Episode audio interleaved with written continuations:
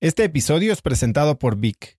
Si me conoces, sabes que soy un consumidor voraz de audiolibros y que he probado todo tipo de aplicaciones para seguir nutriendo mi mente mientras manejo o mientras corro o hago ejercicio, pero sin duda, por mucho, Vic es mi favorita.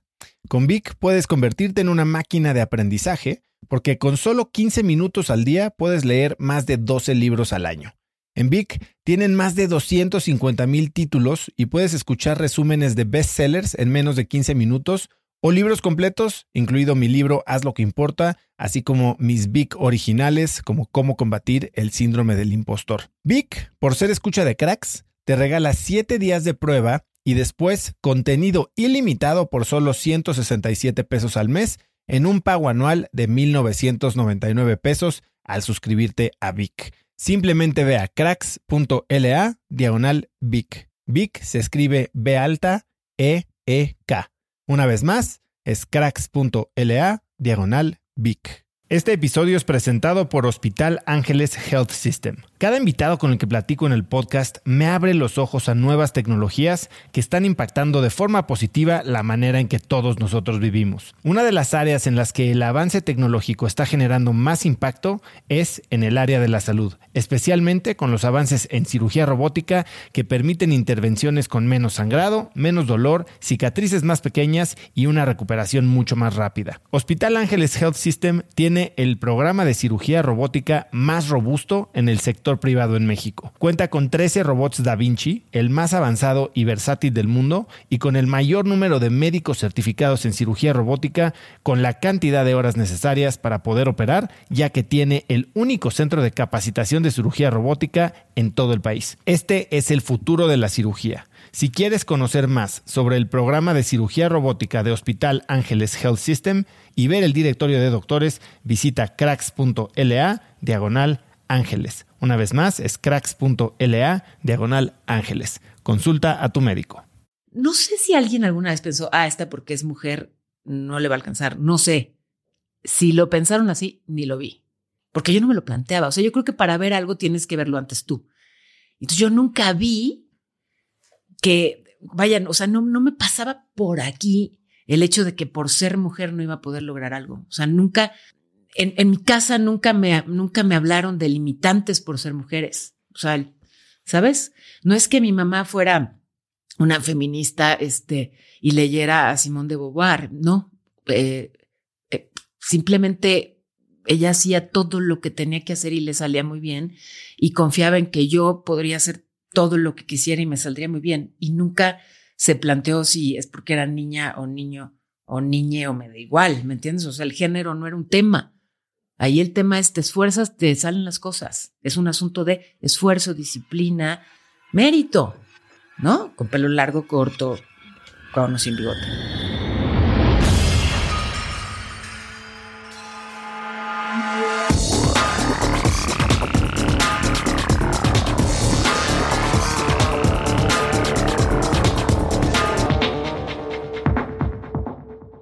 Hola y bienvenidos a un nuevo episodio de Cracks Podcast. Yo soy Osotrava y entrevisto cada semana a las mentes más brillantes para dejarte algo único y práctico que puedas usar en tu vida diaria.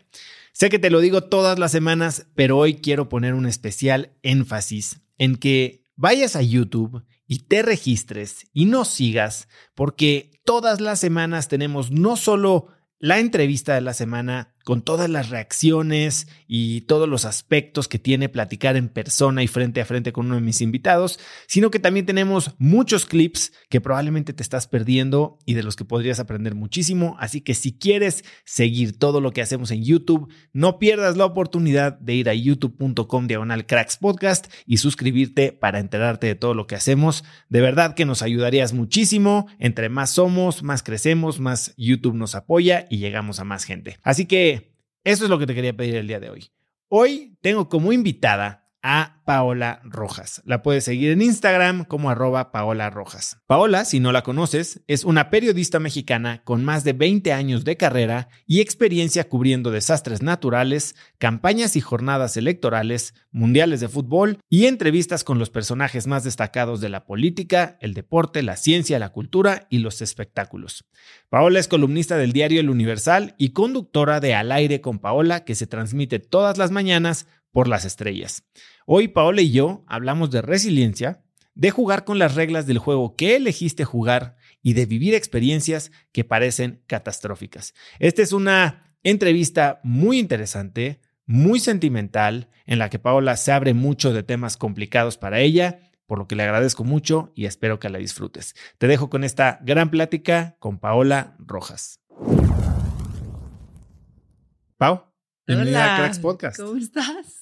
Muy bien. sé que tenemos poco tiempo y logramos hacer esto. Eres creo que de las personas con la agenda más ocupada que conozco, algo que me interesa explorar. Pero me interesa empezar eh, escuchando la historia. Sé que eres alguien de, miedos y de enfrentar miedos. Mm. Cuéntame esta historia en las pirámides de Egipto. Ay, mira, sí, sí, me, me parece que, que un poco a eso venimos, ¿no? Como a superar nuestros miedos. A mí me frustra mucho dejar de hacer algo por miedo o sea, detenerme, eh, perderme de algo porque me da miedo, ¿cómo? No, no soy esa persona. Las pocas veces que me ha ocurrido algo así, me han marcado y al final han sido para bien, ¿no? O sea, yo solía regañarme mucho, estoy trabajando en regañarme menos, me exijo mucho, mucho, mucho. ¿Qué pasó en las pirámides de Egipto? Hace muchos años que fui, muchos, o sea, casi ahí seguía Nefertiti. o sea, sí estoy hablando de muchos años. La única vez además que fui a Egipto, porque no, no es que vuelves cada trimestre, eh, había un calor importante y, y, bueno, pues sabes que para entrar a, la pirámide de Keops, es, la entradita es muy bajita, muy estrecha y estaban todos los turistas, todos ahí, todos estaban en el Cairo.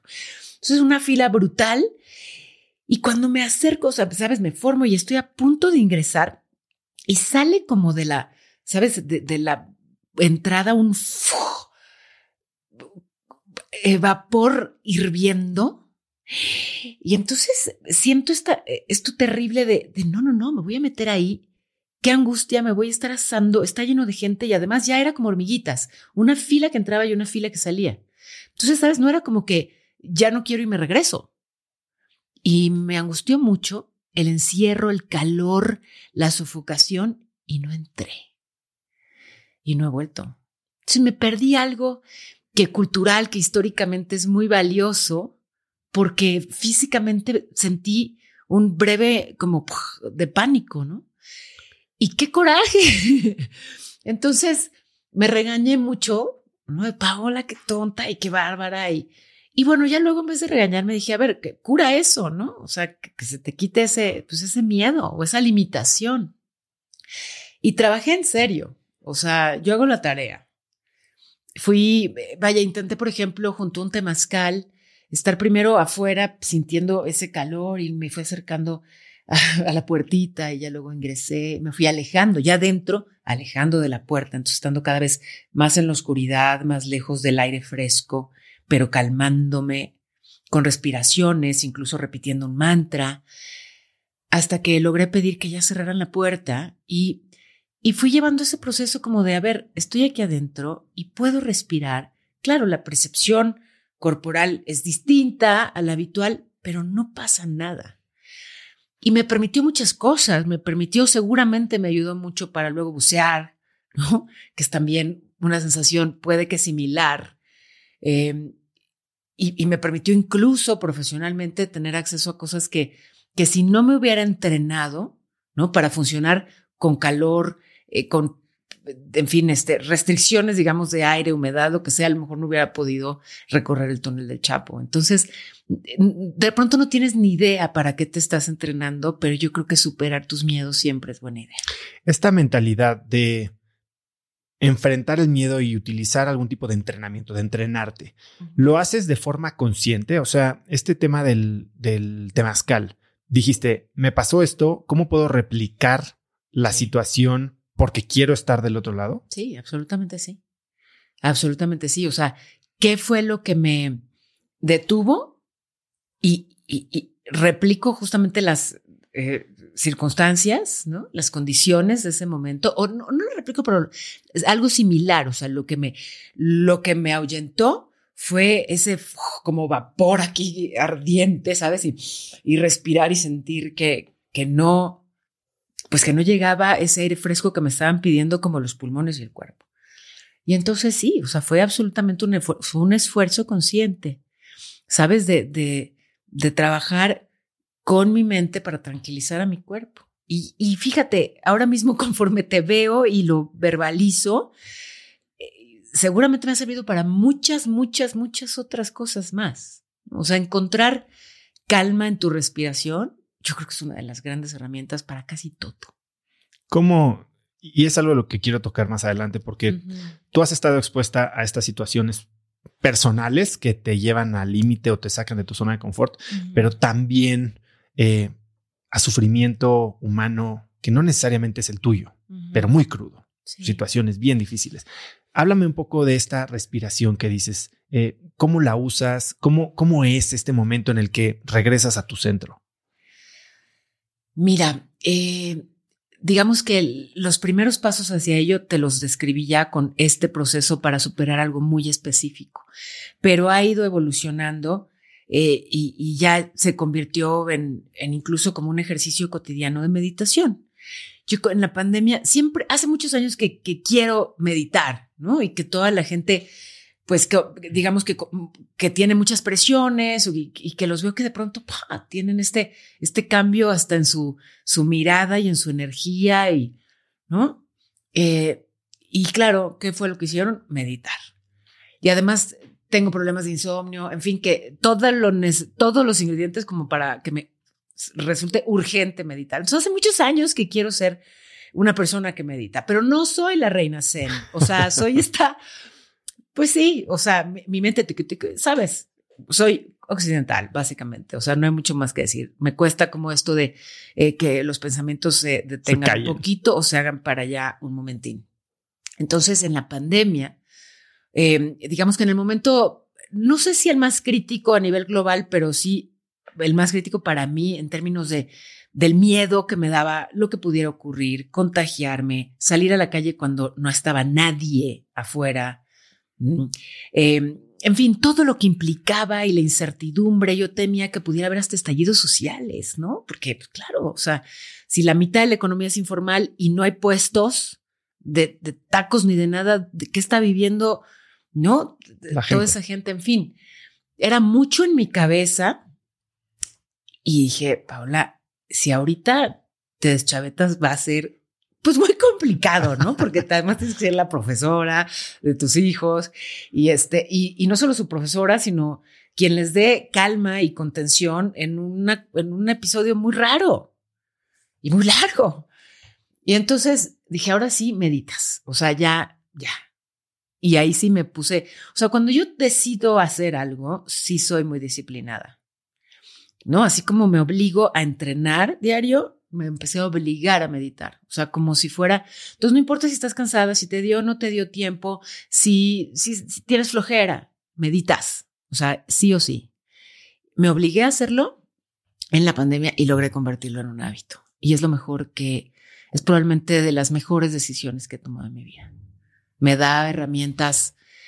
Eh, de entrada me, pues imagínate, soy más feliz o no sé si más consciente de mi, de mi felicidad con lo cual me percibo más feliz. ¿Y cómo se ve tu práctica de meditación? ¿Cuánto tiempo meditas? ¿Qué tipo de meditación es? ¿Usas alguna aplicación? Sí, normalmente hago meditaciones guiadas, porque insisto, no soy la reina Zen. Entonces me ayuda como ir siguiendo indicaciones.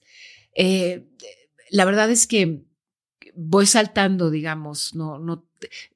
A, quienes más me acompañan, quienes son mis principales guías, digamos, son Deepak Chopra, yo Dispensa, pero este, de pronto pues se puede atravesar básicamente quien sea, ¿no? O sea, a veces me gusta sorprenderme a mí misma y hacer una meditación nueva de la mano de alguien a quien nunca escuché. Y, y no sé, el factor sorpresa siempre me divierte, pues, ¿no? Este factor sorpresa ha sido una constante en tu carrera, ¿no? Eh, desde el inicio, de hecho, llegaste al radio factor sorpresa, saltaste a las noticias, factor sorpresa, y trabajas con Ricardo Rocha, quien te dio una responsabilidad enorme cuando eras muy joven. Háblame un poco de cómo viviste esta, cómo asumiste esta responsabilidad cuando eras tan joven y qué aprendiste en el proceso. Ay, muchísimo aprendí, muchísimo. Eh, mira, es, ha sido sorpresa y no, porque la verdad es que creo que, eh, a ver, esto no quiero que suene soberbio como de yo lo construí, no, porque creo que la vida ha sido generosísima conmigo y también hay que tener buena suerte y tengo muy buena suerte muy buena suerte. O sea, me caigo y caigo parada, ¿no? Pero, pero, pero como sea, me he esforzado y, y he construido. O sea, eh, para entrar al radio hice una audición. O sea, buscaban a la nueva voz, no sé qué. Yo fui, me formé en la calle, hice una audición y me, y me eligieron entre, no sé si eran pues, centenas o cuántas chavas, muchas. Había una fila muy larga, parecía que estábamos ahí para sacar la visa gringa, ya sabes, gran fila. Y, y me quedé. Entonces así entré al radio. O sea, sí una sorpresa ganar la audición, pero, pero me parece que hubo, o sea, estuve atenta a que hubiera una oportunidad. Antes estudié para ello, me preparé como locutora, en fin. O sea, digamos que arropé a la buena suerte para que ocurriera. Y con el tema de las noticias, el director de Televisa Radio, antes se llamaba Radiopolis, era Ricardo Rocha. Entonces yo entro a hacer radio musical vía una audición. Eh, y, en la cabina de al lado está Ricardo Rocha haciendo todas las mañanas el noticiero estelar de la XW, pero es al mismo tiempo el jefe de todos, ¿no? Y yo la verdad es que tenía mucha curiosidad siempre y muchas ganas de estar en noticias. O sea, no es que se me atravesaron, sino que las busqué. Y, y entonces estaba ahí siempre como cercana al equipo de noticias y un día el, el chavo que pues que leía los resúmenes informativos, así las capsulitas de dos minutos cada media hora. Eh, me acuerdo que estábamos en el comedor ahí de Televisa Radio, el pobre así con una cara más o menos parecida a la de que yo tengo ahorita, así todo cansado, así. Claro, entraban al aire cinco y media AM. Entonces el pobre parecía coche por abajo. Y me dice, no puedo más, voy a renunciar. No puedo seguirme despertando a las cuatro, me voy a morir. Le dije, ¿cómo? Yo entro en tu lugar. Entonces, no, dije, hay una vacante, ¿dónde me formo otra vez? Y, y entonces supe que, que se iba por cansancio y levanté la mano yo. Y le extraño mucho a, a Ricardo porque pues yo era la chavita que presentaba música en la cabina de lado y me iba muy bien. Tenía muy buen rating presentando a Mercurio, ¿ya me entendiste? Entonces, ¿cómo es que quiere? dije, bueno, tengo mucho interés. Y, y, bueno, la audición era muy sencilla, había que leer un resumen con dignidad y ya. Y pues eso sí lo pude hacer. Y entonces sí empezó. Pero, ¿sabes? Sí tenía yo no solo mucha curiosidad, sino muchas ganas de que ocurriera. Y entonces fui buscando que creciera mi participación y de pronto llegaba y proponía este, una nota, un reportaje, seguramente muy malos, ¿no? O sea, mal, mal armados y en fin, estaba pues muy chavita y empezando y aprendiendo, pero eso permitió que mi participación fuera creciendo ahí. Y de la manera en la que Enrique Rocha te da responsabilidad y te permite crecer aun cuando no sabías muy bien lo que estabas haciendo, ¿qué es lo que te llevas? Porque entiendo que hoy, y, has dicho que tus equipos de repente se, forman de las obras de Televisa. Fue, es que fue, fue muy casual eso del equipo, de cómo se conforma. Eh, mira, a ver, sí, de pronto no le di su, su lugar a, a Ricardo Rocha, que fue importantísimo. O sea, no solo dijo, ok, pues puedes leer los resúmenes adelante, niña, sino que él sí fue un maestro, ¿me entiendes? Y, y no solo para mí, sino para otros periodistas, que, que no lo hago la lista yo porque me parece que a cada uno le toca decirlo, eh, pero sí es muy generoso porque comparte su conocimiento y porque incluso de pronto te deja su silla para que te sientes y, y aprendas, ¿no? Y, y vayas formándote.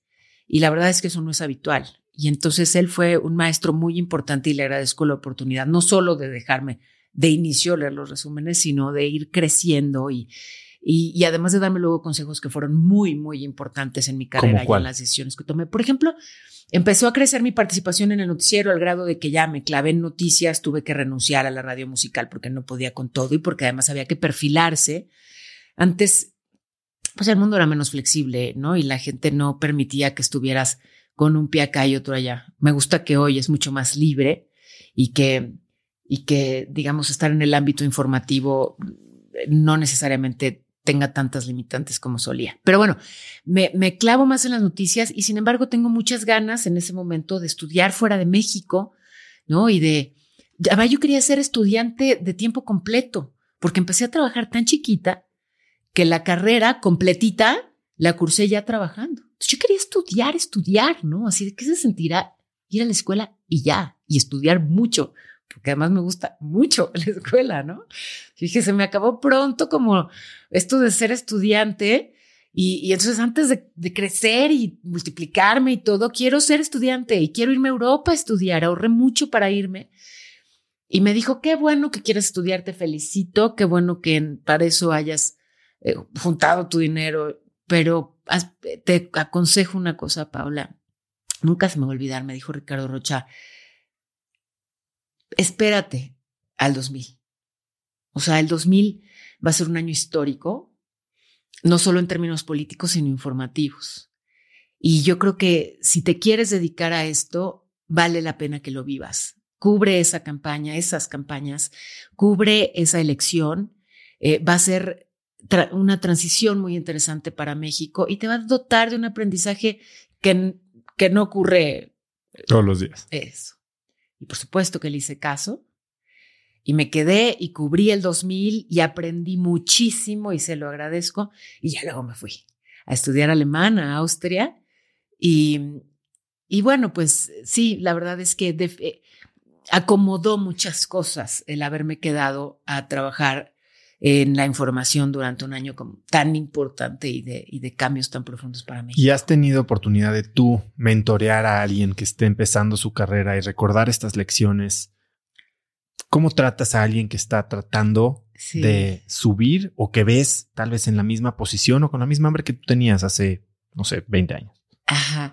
Fíjate que eh, es muy curioso porque eh, de pronto sin, sin haber tenido como conversaciones con personas que, que arrancaron en su momento, crecieron y, y luego vinieron a agradecerme, igual no me hubiera dado ni cuenta, ¿no? De, de, que compartí, pues lo mismo un consejo que una oportunidad eh, para, para quien estaba queriendo justamente arrancar o dar un salto.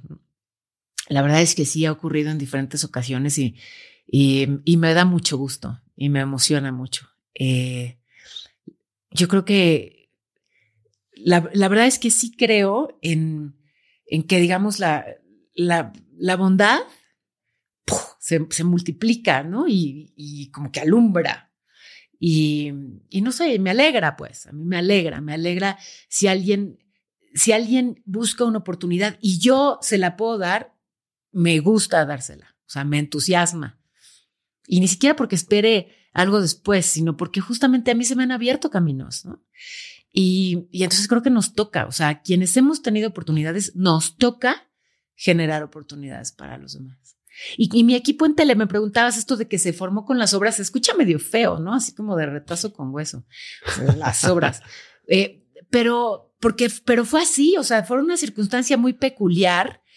Y, y si lo destaco, no es, por, no es para minimizar al equipo es más bien como para destacar la enorme fortuna. ¿Ves que tengo buena suerte?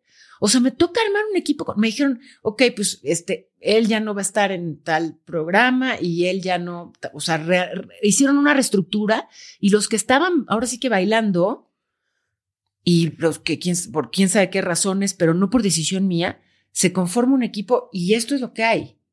Y éramos esos. Y, qué maravilla, porque esos resulta que congeniamos increíble, ¿no? Nos llevamos hoy muy bien, o sea, para mi fortuna todos son gente muy buena, o sea, buena, buena, buena, integral, o sea, buenos de corazón, decentes, leales, pero además buenos en su trabajo, o sea, profesionales, sólidos, ¿no? Pero cariñosos, pero divertidos, pero solidarios. Qué suertuda persona soy, ¿no? La verdad. Entonces, un equipo que pues que funciona muy bien, se nota esa como armonía y el cariñito genuino, se nota al aire y nos va increíble. Y ese programa desde que nació tiene la más alta audiencia entre los informativos matutinos de este país, desde que existe. Qué padre, ¿no? Y lo hicimos con lo que había. No teníamos ni centro de costos. Te ha tocado a ti abrir muchísima brecha, ¿no? Eh, eres una gran defensora de derechos femeninos, eh, de la mujer en el trabajo. Tú dices que, lo acabas de mencionar, como que no tuviste esta infancia, ¿no? Y, te tenías que agrandar, incluso que te discriminaban. Sí. ¿Cómo fue esa época para ti y cómo te formó? Mira, eh, la verdad es que no lo percibía como discriminación. O sea, un poco le pongo la, uso, uso el término ya después, cuando me preguntan si alguna vez he vivido discriminación. Y entonces hago este esfuerzo por, por ubicar, digamos, episodios así, porque yo no lo vivía como discriminación. Era lo que era. O sea, así toca, ¿me entiendes? Y, y resulta que aquí nunca ha habido nadie de mi edad, soy la más chiquita eh, en la historia, pues soy, ¿no? Y si a algunos les parece que por eso no me va a alcanzar, les tengo que demostrar que sí. Pero nada más lo veía como un requisito, o sea, como toca demostrar, ¿no? Y habrá el que piense que porque, no sé, o porque era muy chavita o porque, no sé si alguien alguna vez pensó, ah, esta porque es mujer no le va a alcanzar, no sé. Si lo pensaron así, ni lo vi, porque yo no me lo planteaba. O sea, yo creo que para ver algo tienes que verlo antes tú. Entonces yo nunca vi que, vayan, o sea, no, no me pasaba por aquí el hecho de que por ser mujer no iba a poder lograr algo. O sea, nunca, en, mi casa nunca me, nunca me hablaron de limitantes por ser mujeres. O sea, ¿sabes? No es que mi mamá fuera una feminista este, y leyera a Simón de Beauvoir, no. Eh, eh, simplemente ella hacía todo lo que tenía que hacer y le salía muy bien y confiaba en que yo podría hacer todo lo que quisiera y me saldría muy bien. Y nunca se planteó si es porque era niña o niño o niñe o me da igual, ¿me entiendes? O sea, el género no era un tema. Ahí el tema es te esfuerzas, te salen las cosas. Es un asunto de esfuerzo, disciplina, mérito, ¿no? Con pelo largo, corto, con o sin bigote. Toda tu vida has demostrado que tu vocación es esta de comunicar. Desde chiquita, cómo jugabas, cómo llegas a tu vida profesional. ¿En qué momento pasa de ser una vocación, que somos muy buenos trabajando y tenemos mucho éxito, y a un propósito, que es algo diferente? Eh, eh, probablemente lo ha sido, lo ha sido en muchos, eh, digamos que en muchos momentos, pero ya hoy con una mayor conciencia. A ver, creo que no estoy siendo clara. Digamos, sí, sí, desde chiquitita sabía que me gustaba comunicar. Y no solo que me gustaba, la verdad me daba cuenta del efecto. O sea, yo me daba cuenta de que hablaba y me escuchaban, ¿sabes? Y entonces era la jefa de grupo, la, esta persona que estaba en todas las ceremonias cívicas, todas, siempre era la del micrófono. ¿Ya entendiste? siempre. Por eso mis compañeros. Este, no creo que me extrañen. Así fueron todos Bueno, los te seguro te ven diario, entonces. ¿Te imaginas qué visión? Bueno, pues el caso es que siempre supe que me gustaba comunicar, que me fascinaba. Eh, y, desde que empecé a trabajar, desde que empecé a hacer periodismo, pero incluso, incluso cuando simplemente hacía radio musical, eh, de pronto surgían como, como oportunidades de hacer algo por los demás, ¿sabes? O sea, este, porque me mandaban, imagínate, o sea, las vías que teníamos en términos de tecnología para comunicarnos en ese entonces, que, que lo que me funcionaba cuando hacía radio musical al inicio era que me mandaban mails y entonces yo leía los chistes que me mandaban por mail y nos moríamos de risa, o menos me moría de risa yo y asumo que alguien más porque tenía muy buena audiencia, ¿no? Y si no se reían, pues entonces para enojarse, pero me oían. El caso es que eh, esas eran las vías de comunicación y sin embargo había de pronto estas oportunidades de ayudar a alguien. Y me gustaba mucho. O sea, la, la sensación, ¿sabes? De, de ver que, que el micrófono puede ir más allá. ¿Tienes ¿No? alguna de la que te acuerdes particularmente? Eh, pues mira, desde, por ejemplo, una bobada, o sea, de alguien que perdió algo importante y entonces usas esa vía para que pueda recuperarlo. Enlazar a familiares, por ejemplo, ¿no? Este, que, que habían perdido contacto por la razón que sea, o sea, no había Facebook, ¿no? No es como que te reencuentras con, pero incluso en casos más dramáticos, o sea, en los que, en los que estaba ya en situación de, de indigencia y entonces poderlo re- reconectar con su familia. Y bueno, y ya luego más adelante, ya eh, como periodista, digamos, cubriendo desastres naturales, eh, acudiendo a, o sea, me, me resultó cada vez más claro que a donde yo llevara la cámara, pues evidentemente llevaba la atención y llevar la atención pues significa muchas cosas, significa que muchas veces llega la ayuda. Eh, tanto de la sociedad civil que se organiza como incluso gubernamental, en fin, distintas vías, distintas circunstancias, pero, pero la, la, felicidad de, de ver que, que ese trabajo informativo tenía un efecto práctico que se traducía en bienestar para esas personas, se empezó a convertir en una motivación inmensa, ¿sabes? ¿Tienes alguna historia en la que te haya impresionado no solo la inmediatez, sino también el, la profundidad o el gran impacto del... Tú fuiste a un lugar, dijiste algo, tal vez algo que nunca nadie hubiera escuchado o visto o se hubiera enterado, y que haya cambiado de tal manera que dijiste, esto sí es, no voy a decir la palabra poder, pero mm. influencia o impacto. Sí. Bueno, me, viene en mente así de, golpe, em, pues el sismo en Oaxaca, el, el, del 17, el que fue en la primera semana de septiembre del 17, un par de semanitas antes de que temblara aquí y se pusiera todo tan brutal como, como se puso. Ese sismo de Oaxaca a mí me sacudió de, manera como muy fuerte. Bueno, lo, fui a cubrir fue así una cosa muy repentina. No, tenía ni zapatos para, o sea, me estaban tacones en Televisa cuando ya me tenía que echar a correr para, para volar en un, para volar con la Marina, ¿no? Que este, porque además, pues claro, no, o sea, la aviación comercial iba al istmo, en fin, larga historia. Tenía que irme en ese instante a, a despegar junto con los marinos para poder estar ahí y me eché a correr con mi camarógrafo. Me prestó sus botas un compañero del staff, Giovanni de audio. Por suerte tengo unos piezotes y Giovanni no, entonces puse usar, pude usar sus botas y, y en fin, o sea, me puse, ¿sabes? Con lo que traía, me fui a Oaxaca eh, y, y sí, pues sí, ves la diferencia, ¿sabes? Cuando están las cámaras en, en, en esta comunidad sí y en esta no. Y entonces llega la ayuda a esta comunidad sí y esta no. Entonces yo quería ir a todas, ¿sabes? Fue, fue tan claro cómo hacía la diferencia el, el, el, darle notoriedad a un lugar para que entonces la ayuda llegara, que yo quería llevar la cámara a todas partes. Y estaba en esta vorágine de ayudemos a Oaxaca y vamos a reconstruir y, y conseguir recursos y pedir ayuda. Y cuando tembló acá, y entonces, bueno, se me, sí se me descompuso hasta la salud, la verdad, porque quería hacer tanto que se me salió de, eh, me interesa mucho entender un poco más esto, ¿no? Cuando quieres hacer tanto, pero tu capacidad es limitada, no puedes estar en todos los lugares. ¿Cómo, ¿Cómo elegir a quién ayudas y a quién le tienes que decir que no, aunque sea tácitamente? Ay, eso es súper difícil, eso me sigue costando, eh, pero justamente esa, ese episodio fue el que me, me enseñó a que no es buena idea ir más allá de mi capacidad, ¿no? Porque quería hacer tanto y no, no, es que la verdad es que soy muy sensible, yo soy muy sensible, entonces cubro, cubro un desastre natural, cubro cualquier tragedia y me vinculo.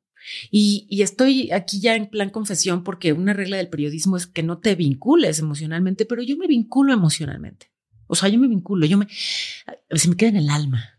Mira, ¿no?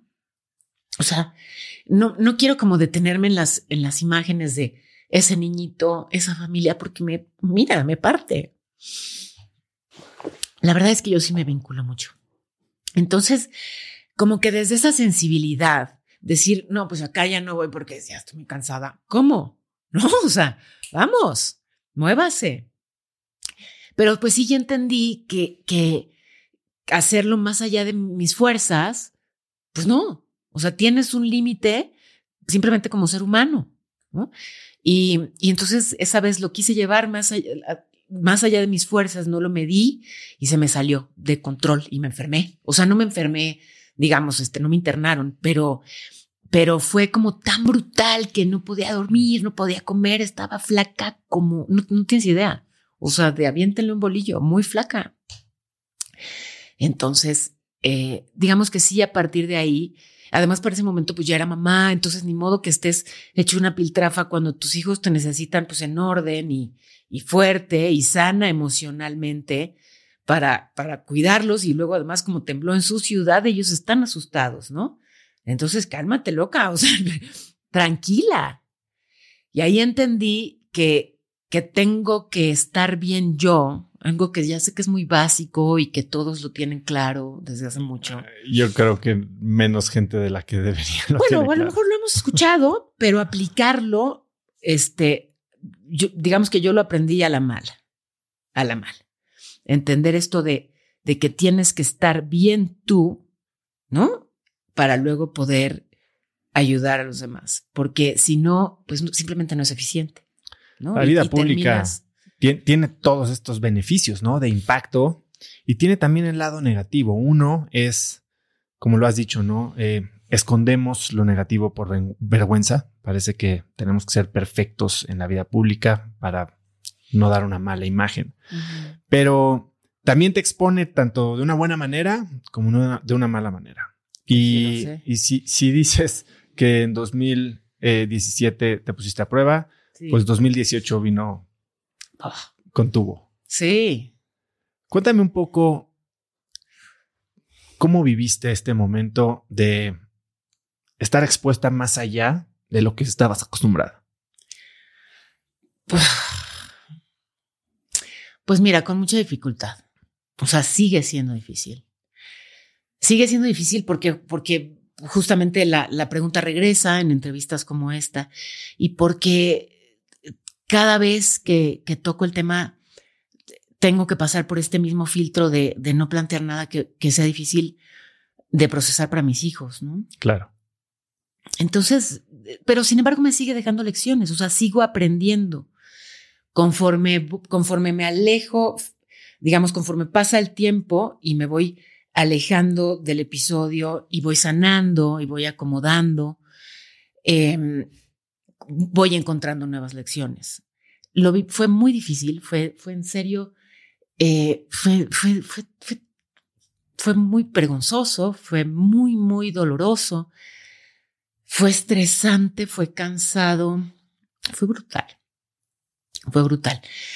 Todavía, todavía no, no, bueno, digamos que de lo luminoso que tiene, es que sí me demostré, siempre me he considerado una mujer fuerte, la verdad, siempre.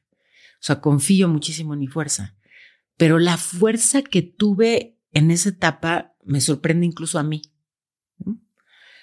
Eh, de hecho, me acuerdo que, no había expresado yo casi nada al, al respecto y probablemente mi primer comentario alusivo y de manera como muy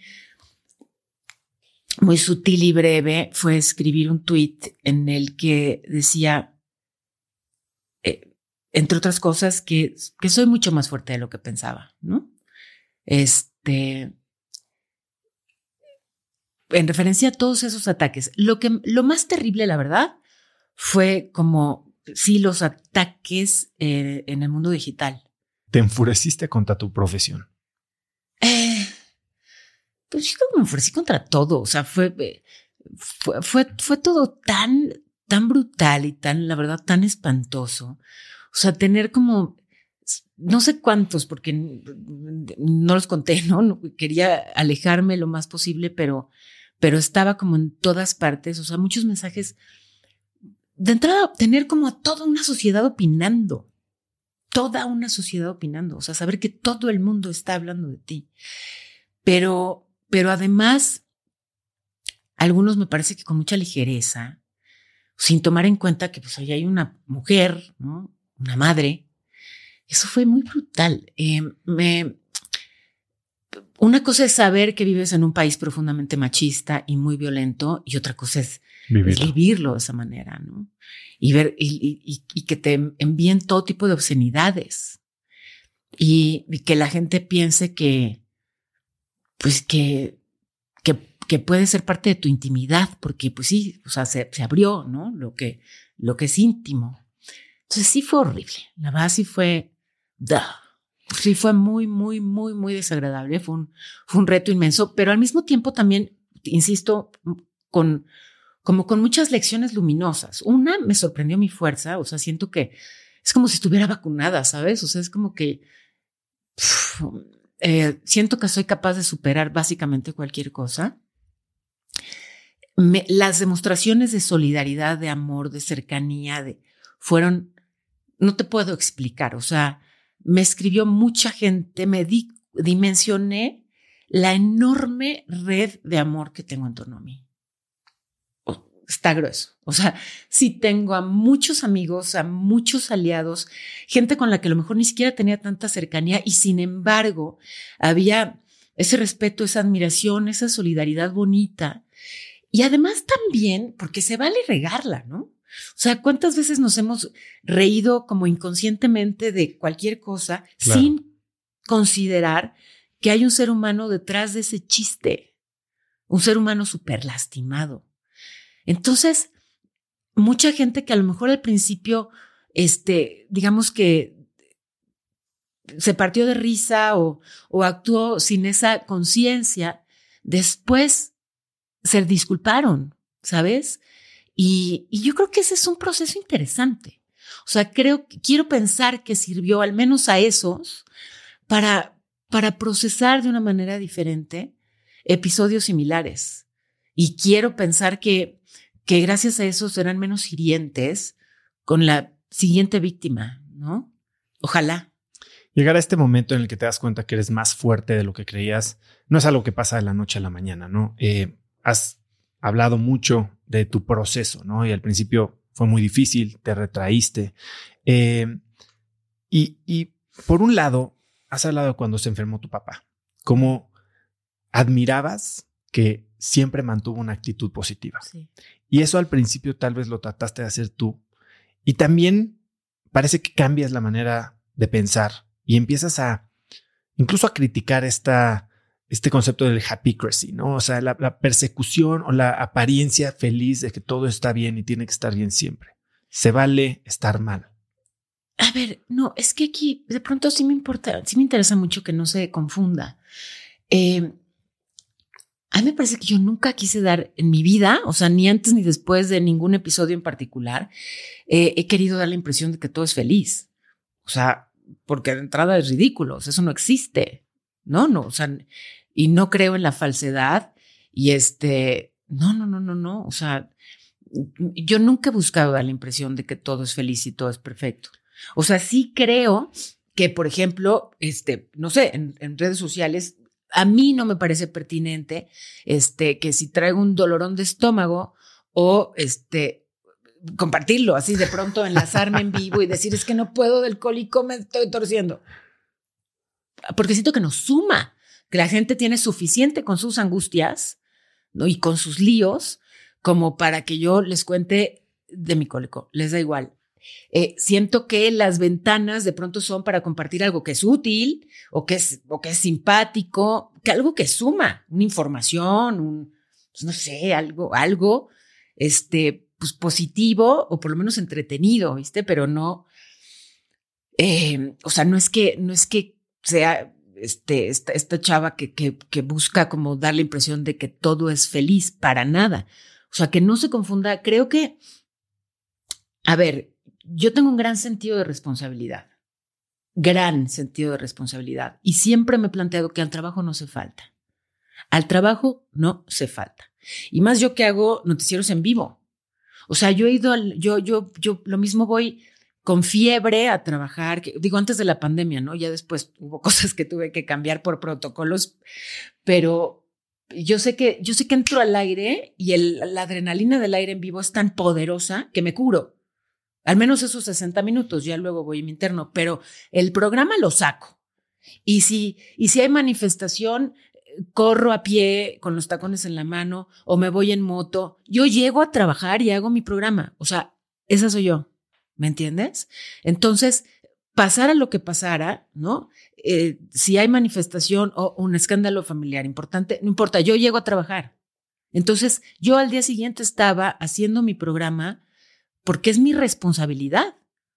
¿No? O sea que iba a reportarme este, indispuesta porque no la estoy pasando bien. Al trabajo no se falta. Entonces, esa es una cosa. Y otra muy distinta es, este, mi vida es perfecta, ¿no? Y, y, siempre despierto ah, preciosa y no hinchada. No, despierto como sapo. Diario. Y se me va quitando como a las 12. Permítanme media hora y van a, se los demuestro. sí, la verdad, sí, porfa, y eso me interesa como mucho, ¿sabes? Puntualizarlo. Incluso, y tal vez para elaborar un poco en lo que quería yo expresar. Eh, tú decías que tuviste mucho cuidado y lo mencionabas justo cuando te hice la pregunta hace unos minutos. Tienes que tener mucho cuidado con qué le, qué hablas, qué dices y qué le demuestras a tus hijos. Y tal vez esta fachada de fuerza, eh, has dicho que hasta te volviste a enfermar. Sí. ¿Cómo, ¿Cómo vives este momento y cómo has aprendido a expresar tu vulnerabilidad? Porque sé que es algo que hoy te importa mucho. Me importa mucho y es, es algo en lo que estoy trabajando, ¿no? Eh, sí, también esta es otra parte, ¿no? Que digamos que, bueno, eh, a lo mejor sí yo he llevado este sentido de responsabilidad, hoy lo entiendo, a, límites que van más allá de lo sensato, ¿no? O sea, este, pues sí, tienes que estar físicamente sano para funcionar. Y entonces, si estiras mucho la liga, pues claramente te enfermas. Y entonces sale peor, terminas faltando más a tu trabajo, ¿no? O sea, si el objetivo es no ausentarte, pues entonces, este, digamos, buscar estar en equilibrio para que así suceda. Eh, sí, trabajar con mi vulnerabilidad es, es hoy todavía una tarea. Eh, estoy muy puesta en eso. Estoy consciente de que, eh,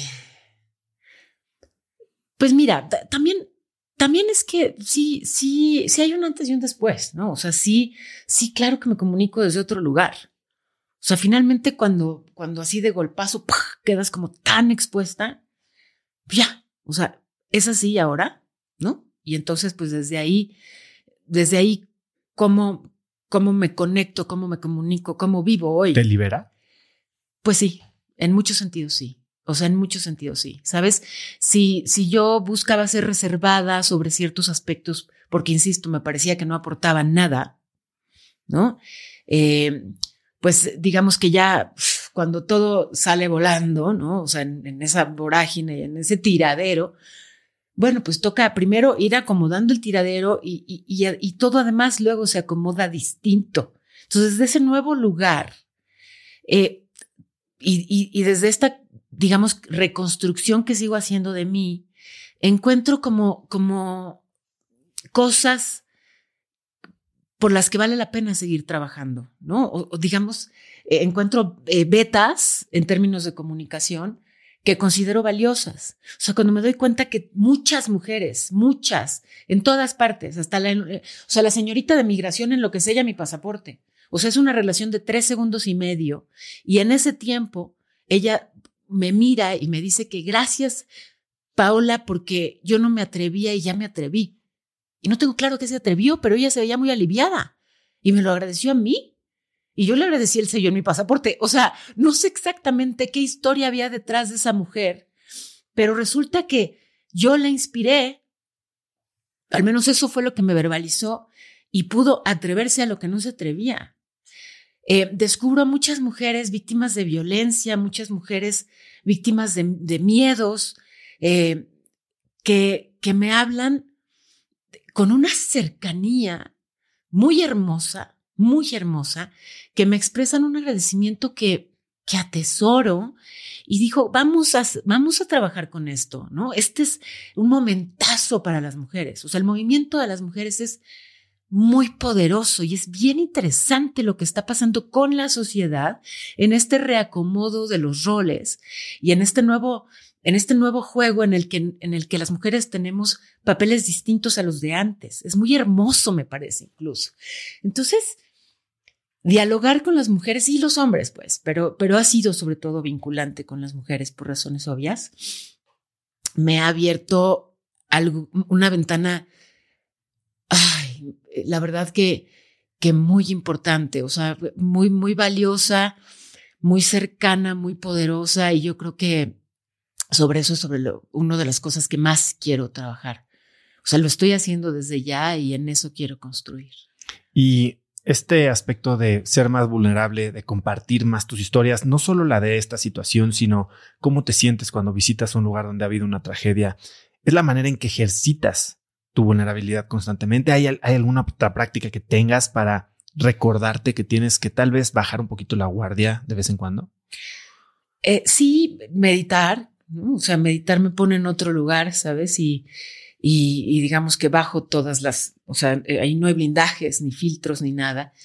Eh, también hay una cosa, ¿eh? Un poco, hay cosas que planeo y hay otras que ocurren. O sea, entro a un programa como Netas Divinas, eh, al que me negaba eh, inicialmente a, entrar. O sea, ¿Por No, lo acepté. Justamente por eso, porque, porque había cosas que yo no estaba dispuesta a compartir y a contar. Y, y porque me parecía que en mi caso y por mi personalidad, eh, pues soy, digamos que reservada con ciertos asuntos. ¿no? Pero cuando resulta que qué reservada ni qué nada, o sea, ya todo se voló todo al carajo, pues entonces ya. No, además de que mucha opción no me dieron tampoco, la verdad. Pero bueno, pues digamos, si ya, este, si ya no tengo secretos y si, y si estoy ahí sentada en ese programa, pues como te digo, o sea, yo ya más, yo no me enfoco en los obstáculos, o sea, no, no, me, no me gusta verlos, siento que solo te cansa, te, te quita el tiempo, o sea, yo más bien me enfoco en, en, en dónde sí está el camino despejado y por ahí me voy. ¿no? No quiere decir que me guste el camino fácil, pero más bien que no me, no me enfoco en las puertas que se cierran. ¿No? No. Y entonces, pues si ya esa era la nueva situación, y además simultáneamente voy descubriendo todo esto que te, que te describía de, de un acercamiento mucho más profundo con las mujeres y con la audiencia, ¿sabes? bueno, pues eh, todo pasa para algo, ¿no? O sea, esto de alguna manera va de la mano con, con mi realidad actual. Eh, y pues listo, o sea, vamos a aprovechar ese espacio para, a lo mejor, para compartir este proceso, ¿no? De, de sanación y de pronto, de pronto se multiplica, ¿no? De pronto otras sanan conmigo, otros sanan conmigo y, o por lo menos aprendemos juntos, ¿sabes? Y, a mí, yo sí creo en, en lo colectivo. O sea, bueno, si no, no me dedicaría a la comunicación, ¿no? Seguramente haría otra cosa. O sea, sí creo en el poder de la palabra. Cuán románticos, no, no sé cómo se escuche, pero sí creo en la palabra para tender puentes, creo en la palabra para transformar la realidad. Me parece que es un gran instrumento. Y entonces, pues este es, esto es lo que yo tengo para decir de acuerdo a mi propia experiencia, a lo que trato de aprender todos los días. Y lo que más quiero es que sea útil, que le sirva a alguien, ¿me entiendes? Que, que si alguien puede mejorar un poquito su vida, úsenme, ¿no? Como sea, ya, ya, ya que. Esta, esta fuerza que proyectas, parece que naciste con ella. Es algo a lo que mucha gente le llama resiliencia, ¿no? Mm. ¿Naces o te haces resiliente? Y si te haces, ¿cómo te haces?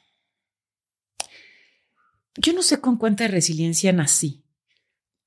Este, o sea, sí sé que me di tres kilos y medio, pero esa no me la midieron, la resiliencia, pero sí creo que siempre fue una chavita fuerte. O sea, sí me recuerdo eh, desde niña, bueno, no sé si, en fin, eh, creo que, que siempre me recuerdo como una chavita que se planta ¿sabes? Que decide, pero yo creo que en buena medida también eso se hace, se construye. O sea, yo recuerdo, eh, por ejemplo, a mi mamá dejándome decidir qué me pongo. Yo me quiero poner esto y lo otro y seguro me veo horrible, ¿no? O sea, pero y combinaba mal, pero ella me, me, me daba mucha libertad para decidir qué ponerme, qué hacer. Eh, me tomaba en cuenta incluso para las decisiones familiares y y yo creo que eso te da mucha seguridad. O sea, tomar decisiones es una de las cosas más complicadas que nos toca hacer en la vida. Entonces, empezar a ejercitar eso desde niños, creo que es buena idea. Eh, y yo promuevo eso en mis hijos, ¿no? O sea, eh, incluso, o sea, digo, desde cosas muy básicas como a dónde nos vamos a ir de viaje o hasta, por ejemplo, ya nos tenemos que dormir, mi amor, ya es tarde. No, quiero otro ratito. A ver, te puedes quedar otro ratito, pero sabes un poco, eh, mañana vas a estar súper cansado y tienes partido y, pero como tú quieras, o sea, puedes ver la tele otro ratito, nada más que tú te haces cargo mañana de tu cansancio en tu partido, ¿sabes? Y, y, me voy. Y él decide si ve o no la tele otro ratito, pero él decide. Y él paga la consecuencia. Y él paga las consecuencias. Y al día siguiente, pues claro, trae cara de loco este, y pierdan el partido. La siguiente vez no le tengo ni que volver a decir que ya es hora de dormirse. El solito ve el reloj.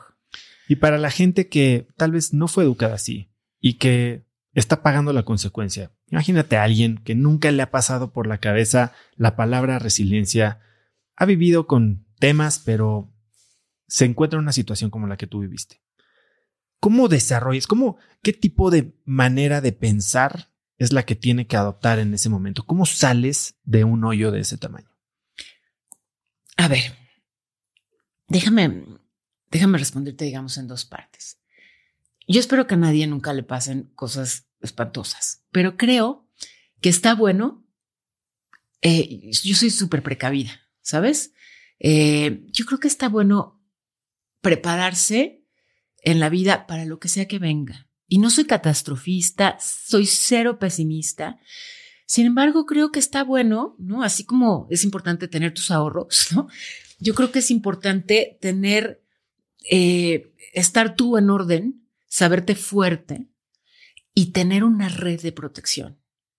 O sea, construir tu red de amor o sea, eso háganlo ya. Si no la tienen, se están tardando. O sea, ¿sabes? El, el, el rodearte de gente querida por la que tú das todo, o sea, tener relaciones de amor incondicional con amigos, con familia, con gente con la que conectas bonito y que sepan que estás ahí para ellos. Y entonces ellos van a estar para ti. ¿no? Cuando venga el golpazo, si viene, o a lo mejor nunca hay golpazo, no importa, para celebrar que nunca hubo un golpazo, que nunca te pegaste así en tu lecho de muerte, invicto, rodeado de amor. Entonces, lo primero que te diría, la resiliencia, regreso a lo colectivo, se construye también con el entorno. Hagan, armen su red de amor. Esa está buena para todo. Y al interior decirte, o sea, si, si tuvieron la posibilidad de, de construir autoestima, de trabajar en fuerza, seguridad, qué maravilla. Si no, si ni les enseñaron a decidir desde chiquitos y, y no confían en sí mismos y, y, y como se llevaron un golpazo, eh, no sé, espero que esto no se escuche ni banal ni absurdo, pero simplemente pensar yo creo que ayuda mucho pensar cuando estás en medio de, muchísima oscuridad o de muchísima estridencia, pensar que nada es permanente.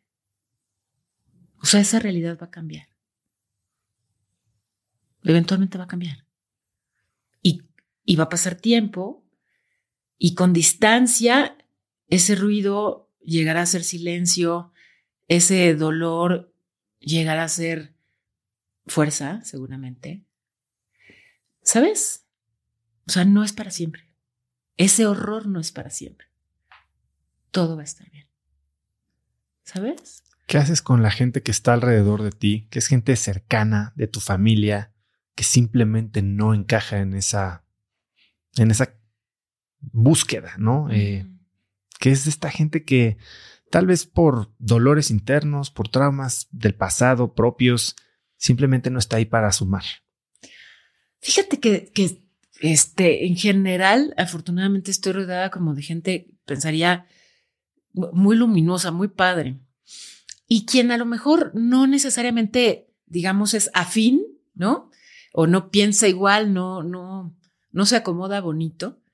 Eh, tampoco es que tampoco es que me alejo, simplemente comparto poco tiempo, ¿no? Em, yo creo que también de quien es distinto aprendemos mucho. Y entonces, eh, de entrada, la verdad es que no, no sería capaz de, o sea, como que poner así un muro de por medio. No soy esa persona. Eh, pero, pero sí, bueno, comparto, prefiero compartir mi tiempo y así hago que suceda con, con personas que, pues, que lo sienten y que piensan de esta misma manera, ¿no? Como de seguir adelante y, sonreír y, y bueno, y que saben ver todo lo bueno que tiene la vida. Además, ¿sabes qué? Que o sea, de pronto es de pobre Paola, o sea, sí se la, pobre chava. Pues no, o sea, no me pobreten tanto. La verdad estuvo feísimo, pero fue un episodio breve y lo resolví y ya. O sea, la verdad es que yo veo a mi alrededor y, entrevisto a gente y digo, madre mía, o sea, ¿cómo me pobretean a mí, carajo? No, no, en serio, o sea, hay personas con muchísimas, con, con dificultades serias y que salen adelante. No, o sea, hay, mujeres que son víctimas de violencia recurrente y que salen adelante, que no tuvieron acceso a educación, a un trabajo, a todo lo que yo sí. O sea, hay gente que en serio le cuesta todos los días y no se están quejando. Entonces, ¿sabes? Este, yo por eso, o sea, no me victimizo. Creo que eso de victimizarse nos ha hecho muchísimo daño. Este melodrama latinoamericano, eh, no. O sea, yo no, es parte de lo que tenemos que quitarle a la idea de mujer. No, no.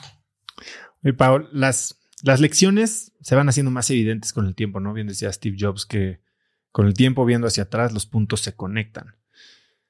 Han pasado cuatro años de, de este episodio hay una pregunta que yo le hice a, la gente a los tres meses, cuatro meses de haber empezado la pandemia, en la que mucha gente perdió incluso la vida, trabajos, casas, lo que tú quieras. Y les preguntaba, si pudieras borrar la pandemia y con eso se borra todo lo malo que pasó, pero también todo lo bueno que ha surgido de eso, ¿la borrarías o no? Y el 86% me dijo que no. ¿Tú borrarías esto si significara borrar todo lo que bueno que salió de ahí? Es que te voy a decir, a ver, o sea, a mí sí me dio un tiempo con mis hijos que si lo atesoraba mientras ocurría, ahora que ya no los tengo y que están entrenando con una seriedad bárbara y que los veo muy poquito, lo atesoro más. O sea, ese, eso, ese año y medio encerrada con mis, bueno, no encerrada porque yo sí iba a trabajar temprano, pero tantas horas con ellos, para mí fue un regalo precioso, pero también perdí a mi prima. ¿Sabes? Entonces, pues si tuviera que borrar esas horas con mis hijos, pero que, que yo si estuviera viva, sí lo borraba. Y yéndonos más personal, ¿borrarías lo que te pasó a ti hace cuatro años y regresarías a donde estabas antes? Eh, es que te voy a decir, se me... Sí, sí lo borraría. Sí, la verdad sí. O sea, sin embargo, insisto, es lo que hay, ¿no? Y, yo no, como que justamente, ¿qué crees? Te voy a caer gordísima, pero creo, bueno, al menos a mí me funciona ni siquiera, el ni siquiera plantearme la posibilidad de que un episodio que no me gusta no exista. O sea, más bien construyo a partir de lo que existe, porque esa es mi realidad. O sea, mi, para eso me alcanza la fuerza para lo que sí tengo enfrente y cómo, y lo mejor de mí lo pongo para extraer lo mejor de esa situación. Pero sí, sí lo borraría. Ahora sí. yo prefiero aprender, eh, digamos que... Por la buena. Sí, sí, por vías más constructivas y, amorosas que golpazos. Muchas gracias. Y Pau, eh, Eres una persona, ¿cuántos trabajos tienes hoy? ¿Cinco? ¿Seis? Menos, cada vez tengo menos empleos.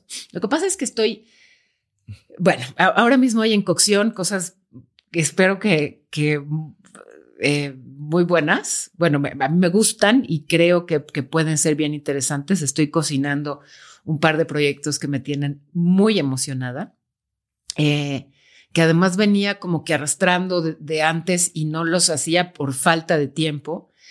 Eh, y, bueno, pues entonces estoy en eso, ¿no? Eh, estoy además en, en tele en las mañanas, estoy en, en Netas Divinas. Por primera vez en muchísimos años no estoy haciendo radio, pero porque justamente pues tienes que elegir, ¿no? Y las horas, o sea, el día, pues sí, eh, hacemos magia con, con los minutos a veces, pero, pero bueno, pues por lo pronto estoy, estoy en eso. Y en, y en, pues la parte de, ¿sabes? Es que soy una mamá ahí, ¿no? Tan presente como, como me deja la vida y como me dejan mis hijos y su nueva agenda que está bárbara. ¿Cómo se ve en alguien con una agenda tan apretada, con tantas demandas en las que no puedes, digamos, delegar tu presencia en el noticiero, ¿no? Ahí estás tú con tu cara. ¿Cómo se ve el ecosistema de soporte que tienes? Eh, ¿Cómo se ve tu oficina? ¿Quién te ayuda en tu casa? Eh, mira, la verdad es que es una brigada de gente, o sea, sí, pero somos, bueno, no, brigada parecería que somos muchos, no, no somos muchos, la verdad es que mi equipo es muy compacto eh, es muy compacto, pero, pero es muy eficiente y muy amoroso. Y en mi casa no podría, la verdad, hacer el trabajo que hago si, si no estuviera Jocelyn ayudándome con mis hijos, mi mamá también de pronto eh, cuando, cuando toca viajar.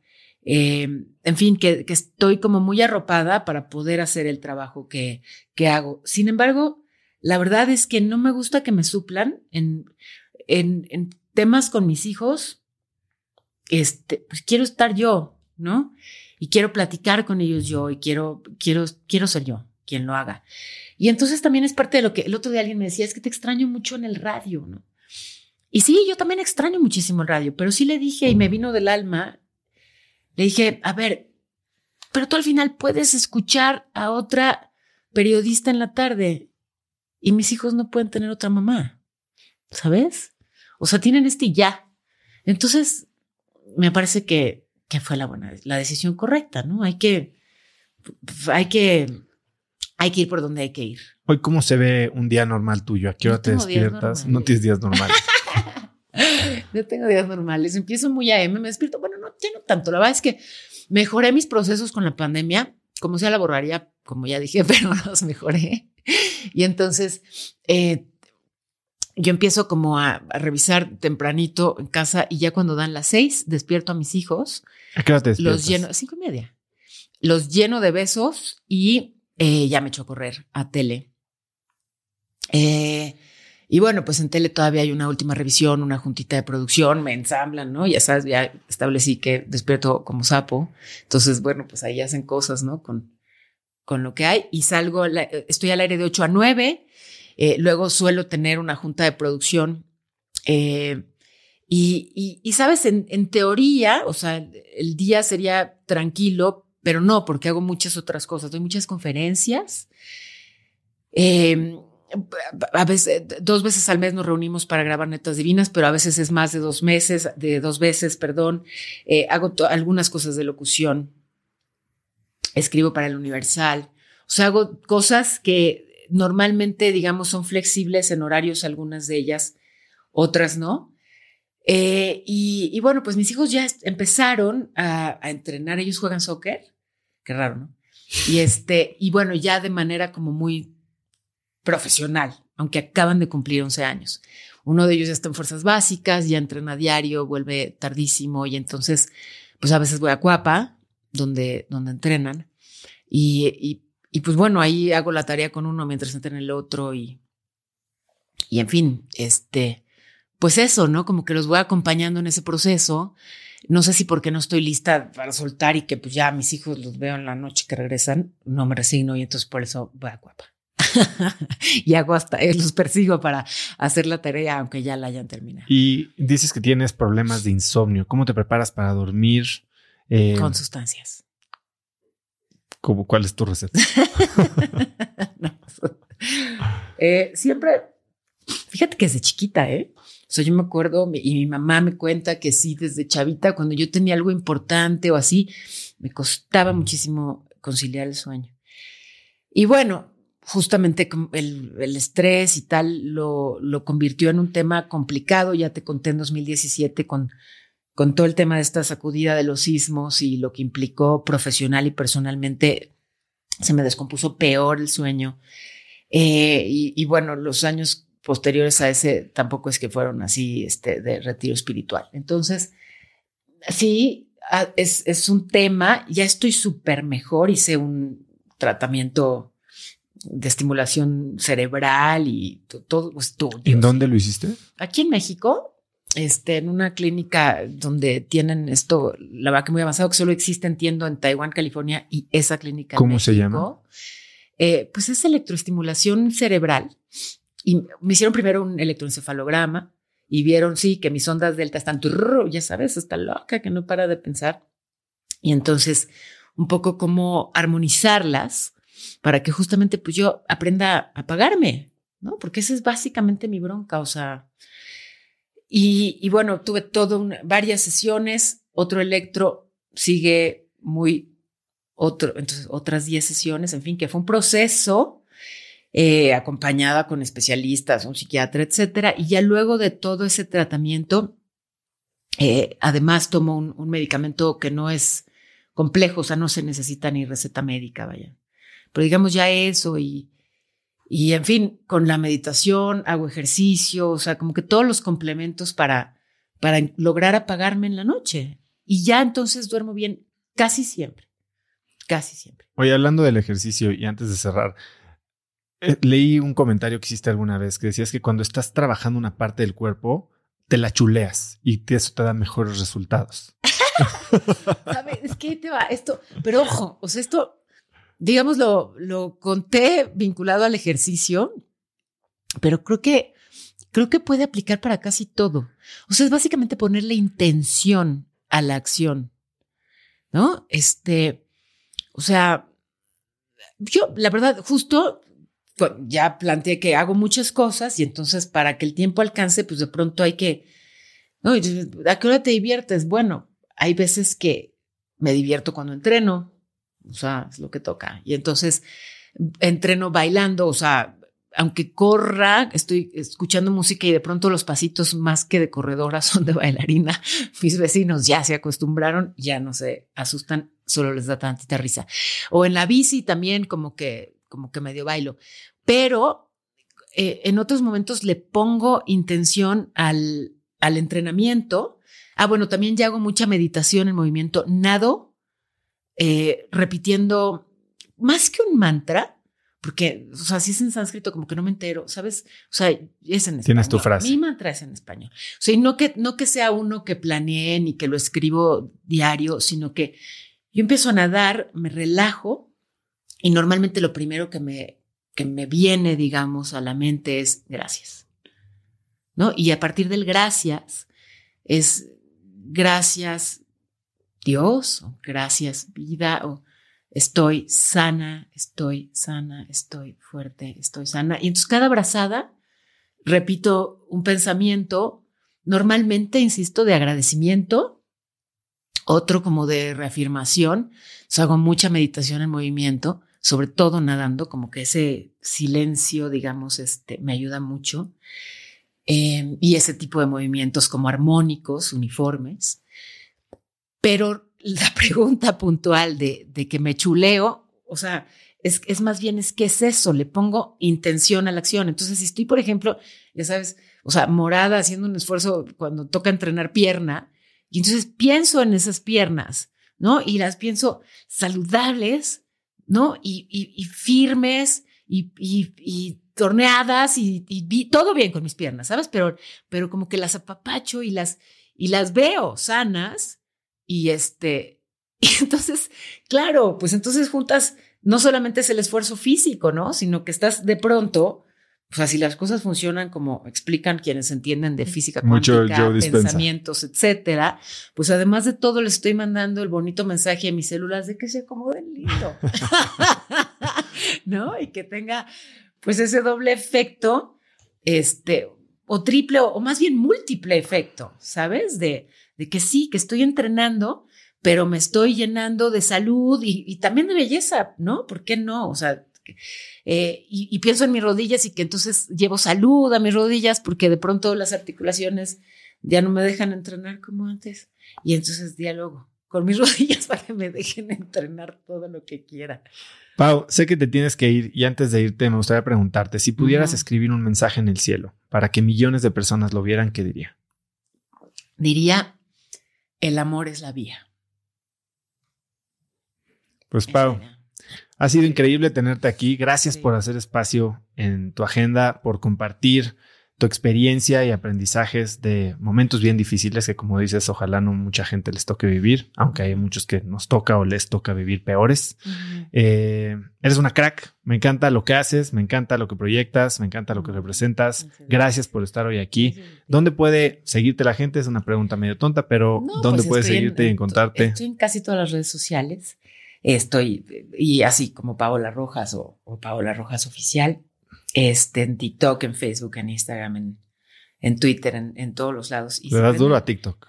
De pronto sí, güey, comparto sobre todo noticias, pero de pronto también bailo y me da igual. Sabes, un poco ya, eh, creo que la, la, la, nueva comunicación es eso, es mucho más flexible, es, es mucho más libre yo creo en las libertades y las impulso y entonces pues ahora además algunas las ejerzo con cierto cinismo y me y me y la verdad me resulta muy cómodo y me divierto y solo rápido antes de porque decía yo esto del mensaje que pondría el amor es la vía y y no sé siento que si no eh, detalle un poco más, se queda ahí como de qué dijo esta señora marihuana. Pero, o sea, el, con el amor es la vía, es, es sabe, o sea, si, si lo que sea que hagas le imprimes, le pones amor. Iba a decir un poquito, pero pues ¿por qué poquito?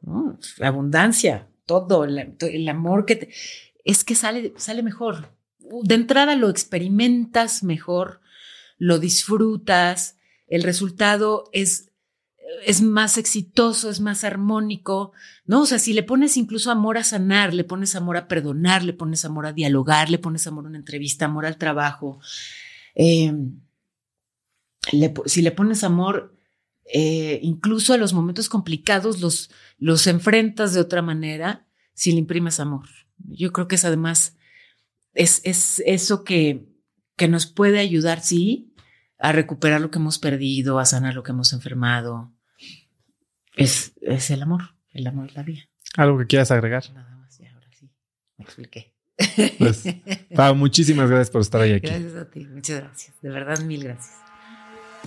De verdad que agradezco la apertura que tuvo Paola para hablar conmigo sobre temas que sin duda le son difíciles. Incluso a mí me costó un poco de trabajo preguntarle. Si te gustó el episodio, compártelo con alguien usando el link cracks.la diagonal 196, donde están todas las notas del episodio. Y también sigue Cracks Podcast en Spotify y por favor suscríbete en YouTube para que más gente nos pueda encontrar.